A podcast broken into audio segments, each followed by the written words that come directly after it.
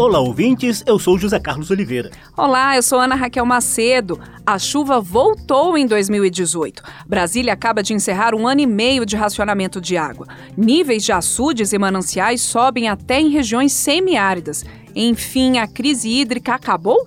Especialistas ressaltam a necessidade de cautela no consumo de água e de manutenção de investimentos em segurança hídrica. O Salão Verde de hoje traz a atual situação dos reservatórios, principalmente nas regiões mais afetadas pela recente estiagem. Confira também a novidade da Agência Nacional de Águas, que permite ao cidadão controlar os níveis de abastecimento de água e de investimento público em saneamento básico. Salão Verde, o espaço do meio ambiente na Rádio Câmara. Oh Deus, perdoe esse pobre coitado. A música Súplica Cearense de Gordurinha e Nelinho, na clássica interpretação de Luiz Gonzaga, vai nos acompanhar no Salão Verde de hoje. Desde 2014, não só os cearenses, mas os brasileiros de norte a sul, ora aqui, ora acolá, têm pedido a Deus e às forças da natureza para a chuva cair sem parar e amenizar longos períodos de estiagem. Em Minas Gerais, Ana, a nascente do Rio São Francisco secou e até São Paulo, motor econômico do Brasil, se viu enquadrado numa espécie de polígono da seca no Sul Maravilha. Já 2018 chegou com boas notícias em quase todas as regiões do país, Zeca.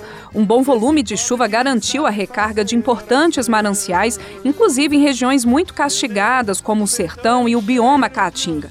Já que a gente falou do Ceará, o Salão Verde apurou que apenas seis municípios estão hoje na faixa de criticidade alta, com risco de seca total no manancial.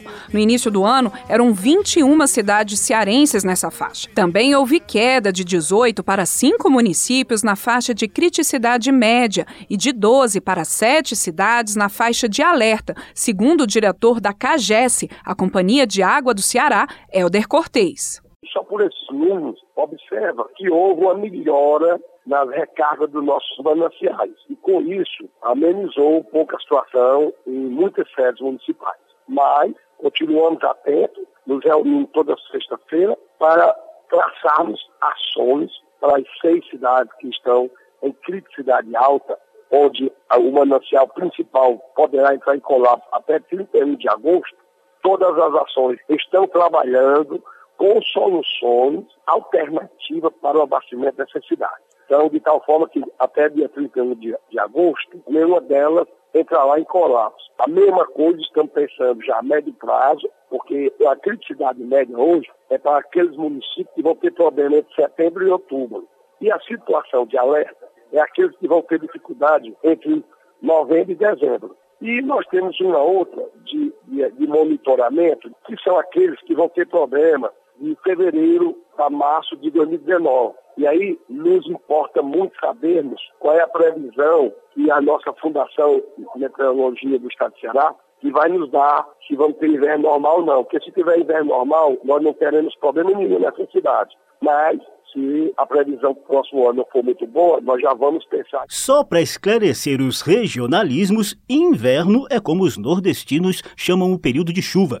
Helder Cortez também contou algumas das ações que a CAGES, outros órgãos estaduais e principalmente a população cearense têm feito na busca de segurança hídrica no estado. A própria sociedade já está dando uma resposta, economizando água. Se antes nós precisava de 100 metros por hora, hoje com 80, 85, nós estamos conseguindo abastecer. Contribuição dada por eles. Mais ainda, ações de combate a desperdício de água, retirada de vazamento em menor tempo, otimizando a utilização da água do lavagem filtro, reaproveitando essa água, estamos sempre perfurando mais poços, fazendo ações para que a gente fique no consumo de contingência.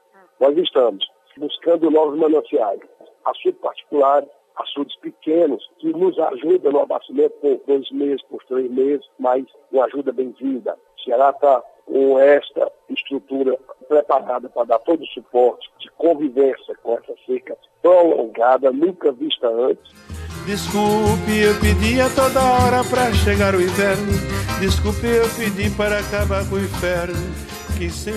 Em junho, o Ministério da Integração Nacional reconheceu a situação de emergência por desastres naturais em 184 municípios de sete estados: Minas Gerais, Bahia, Paraíba, Piauí, Ceará, Goiás e Pará.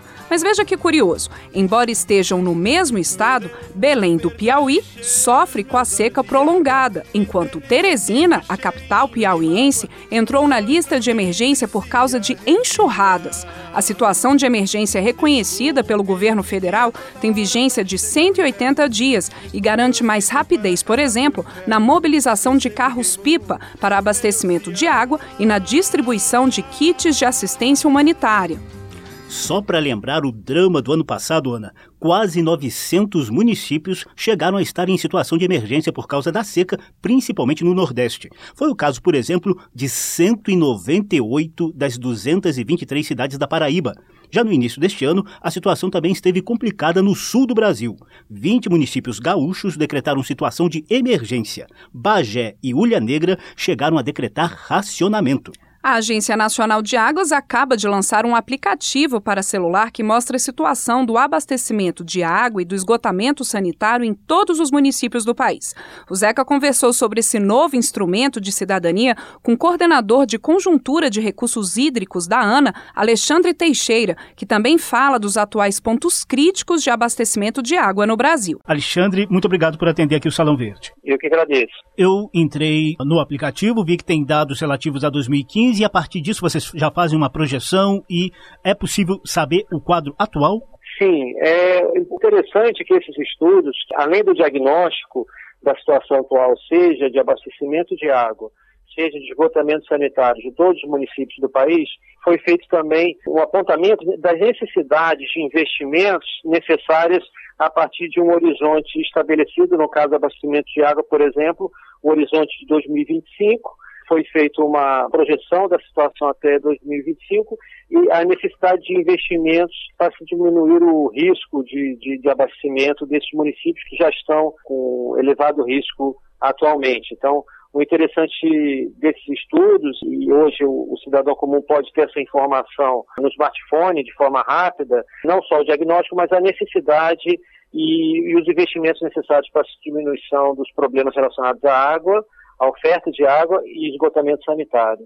Como é que está o quadro hoje dessa situação de crise hídrica? A gente entra num período de seca de 2018 mais seguro de que a crise não vai ser tão drástica quanto aconteceu no passado, Alexandre? A gente nota que essas crises elas têm sido cíclicas, então muitas vezes as bacias, os sistemas, eles entram em colapso, se recuperam e depois eles voltam a sofrer em outro período. Então, a importância de que os investimentos sejam feitos e que se invista, além da racionalização do uso, na segurança hídrica. Isso que é importante fazendo um cruzamento de algumas informações que já estão, inclusive, no aplicativo da ANA, juntamente com as previsões dos institutos de meteorologia espalhados aí pelo país. Para, assim, questões imediatas, logo para 2018, existe uma, alguma região que tem uma preocupação maior da ANA nesse momento quanto a um período de estiagem maior e, consequentemente, a uma crise hídrica maior também? A bacia do, do São Francisco, que abrange grande parte do semiárido brasileiro, bacias que já apresentam grande estresse hídrico devido a problemas de lançamento de esgotos e também alta exploração dos recursos hídricos, como bacias localizadas em regiões metropolitanas. Então, a ANA procura atuar fortemente nessas áreas críticas em parceria com diversos órgãos gestores de recursos hídricos. Esse ano, ele hidrologicamente está sendo mais favorável em, em, termos gerais no Brasil, mas isso não pode deixar a gente confortável com essa situação, porque ele tem se mostrado uma recuperação, mas que a, a recuperação ainda está é, um pouco lenta nessas bacias. Então a gente tem uma atenção especial, principalmente nessas áreas críticas, para que não tenha é, novamente entre em crise como entrou no, principalmente no, em 2016, 2015, foram anos bem complicados, principalmente no semiárido brasileiro. Isso que eu ia te perguntar para ficar bem claro, é, é, o semiárido, a região nordeste e parte do centro-oeste também, não é isso? Sim, o sudeste, as bacias que estão localizadas em região metropolitana, que tem uma alta demanda de uso da água. O sul do Brasil, onde a gente tem uma grande demanda para irrigação, e semiárido, pela baixa disponibilidade hídrica, principalmente, Centro-Oeste pela expansão de vários setores usuários da água e as bacias em regiões metropolitanas. Perfeito, esse é Alexandre Teixeira, coordenador de Conjuntura de Recursos Hídricos da Agência Nacional de Águas. Alexandre, muitíssimo obrigado pela atenção, tá bom? Eu que agradeço. O aplicativo da ANA para o controle do cidadão sobre os reservatórios de água e os investimentos em saneamento está disponível para smartphones com sistema Android e iOS. Quem quiser pode baixá-lo no site da agência ana.gov.br. A crise hídrica e a busca por segurança hídrica são assuntos recorrentes na Câmara dos Deputados. Há uma comissão especial sobre o tema e três comissões externas com focos específicos nos problemas de abastecimento no Ceará, Paraíba e Minas Gerais. Comissões permanentes da Câmara sempre promovem audiências públicas sobre esses temas. Numa delas, o presidente da Comissão de Meio Ambiente, deputado Augusto Carvalho, do Solidariedade do Distrito Federal, defendeu estratégias nacionais de preservação do bioma cerrado, considerado o berço das águas no país. Bioma que talvez seja o mais frágil, não está protegido, como por exemplo a Mata Atlântica, a Amazônia, que estão já com proteções constitucionais. Então, a Comissão do Meio Ambiente está promovendo esse ciclo de debate debates para discutir a forma de sustentabilidade do desenvolvimento cerrado. Nós precisamos conter esse tipo de destruição de um bioma, porque certamente está afetando toda a nossa situação pluviométrica. Chuvas torrenciais lá no sul, secas severas em outras partes do país, tudo tem a ver com a importância de preservarmos o berço das águas, que é o Cerrado brasileiro. Em junho, Brasília pôs fim a um ano e meio de racionamento de água após um bom período de chuva que encheu os reservatórios do Descoberto e de Santa Maria. A contribuição da população que reduziu o consumo em 13% e a entrada em funcionamento de novas obras de captação de água no reservatório Corumbá 4 e no córrego Bananal. Você lembra, né? Em março, Brasília sediou dois fóruns mundiais da água, um oficial, com a presença de autoridades governamentais, outro alternativo, repleto de representantes da sociedade civil. Posições ideológicas à parte, ambos tinham foco na proteção desse elemento vital chamado água. Naquela ocasião, o presidente da ADAS, a Agência Reguladora de Água do Distrito Federal, Pedro Salles, deixou um recado que une todos esses polos: o fortalecimento dos comitês de bacias hidrográficas previstos previstos na Lei das Águas e que garantem a gestão democrática de nossos rios. Os comitês precisam ainda de muitos ajustes, né? o formato dos comitês hoje ainda não está completo. É preciso que sejam criadas as agências de bacia para executar aquilo que é decidido no âmbito do comitê. E é preciso que seja implementada a cobrança pelo uso da água, e lembrando que isso não é imposto, nem é lucro para a empresa, pelo contrário, é um dinheiro para ser, por lei, obrigatoriamente reaplicado dentro da própria bacia hidrográfica para benefício de todos em relação à água e a agência então ter os recursos necessários para poder implementar aquilo que o comitê faz. E antes de encerrar o programa, vamos saber como está essa transição da crise hídrica para a sonhada segurança hídrica em outro estado muito afetado pela recente estiagem, a Paraíba. Diretor de expansão da Cagepa, a Companhia de Água Paraibana, Simão Almeida reconhece que a situação geral do estado melhorou com as últimas chuvas, mas a estiagem ainda está bem rigorosa no Alto Sertão. Apesar da gente ter os índices de pluviosidade melhores, considerando os últimos sete anos, em muitas regiões do estado ainda os mananciais não tiveram a sua recarga satisfatória e por isso ainda continuamos aqui com mais de 70 municípios entre aqueles que estão em colapso total e em racionamento.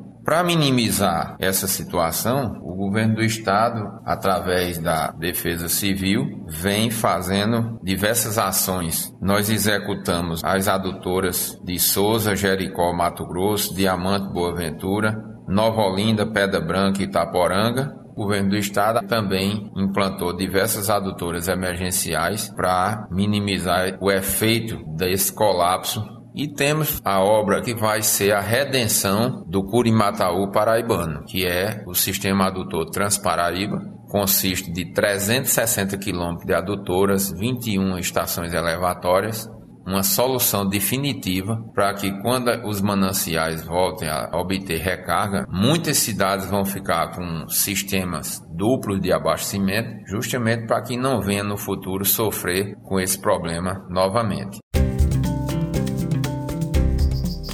Torcendo para que as soluções definitivas cheguem logo em todas as cidades do país que ainda convivem com o drama da crise hídrica, Salão Verde fica por aqui. O programa de hoje teve edição de José Carlos Oliveira, produção de Lucélia Cristina e trabalhos técnicos de Indalécio Vanderlei. Apresentação de Ana Raquel Macedo e José Carlos Oliveira. Você pode conferir essa e outras edições do programa na página da Rádio Câmara na internet. Até a próxima, tchau!